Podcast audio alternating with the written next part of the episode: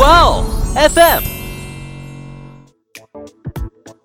这里有如同朋友一样亲和力爆棚的心理专家，哇，我觉得这些问题都有点大，我感觉。这里有为了节目处处细致入微、责任心爆棚的律师团队。谢谢谢谢您，谢谢您，真的百忙之中让您抽空来录一下。没有没有，可以用吗？这个可以可以用的。大家好，欢迎收听《爱因斯坦》，我是想给大家说点不一样案件的思彤。在创建《爱因斯坦》这档节目的过程中呢，当然也是花费了我很长一段时间。因为节目是案件纪实类的，我每一期呢也都会为大家还原一起真实的案件。但是试做了几期下来呀，我也分享给了朋友们听嘛，他们也就为我提了非常多的宝贵的意见。其中有一点，我认为他们提的非常的对，那就是这些案件除了能让大家了解之外，还能给大家带来什么？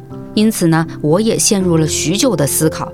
最后呢，我是这么想的哈，爱因斯坦应该除了讲述案件本身之外，还应该为大家带去跟心理咨询或者是法律相关的服务，甚至呢，也可以让青少年群体通过节目树立正确心态，并且学法懂法。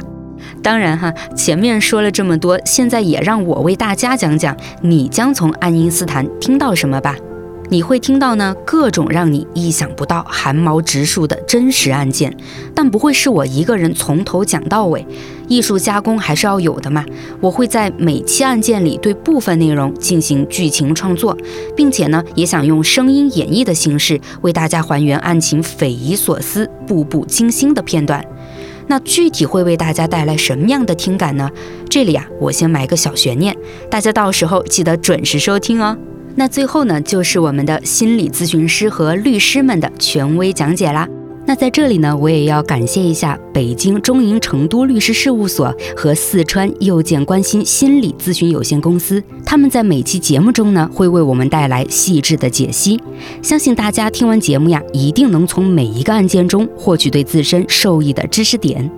爱因斯坦呢，初出茅庐肯定是不完美的，思彤欢迎大家多多提建议。或者你们有什么独家案件，都可以私信分享给我，留言也行的哟。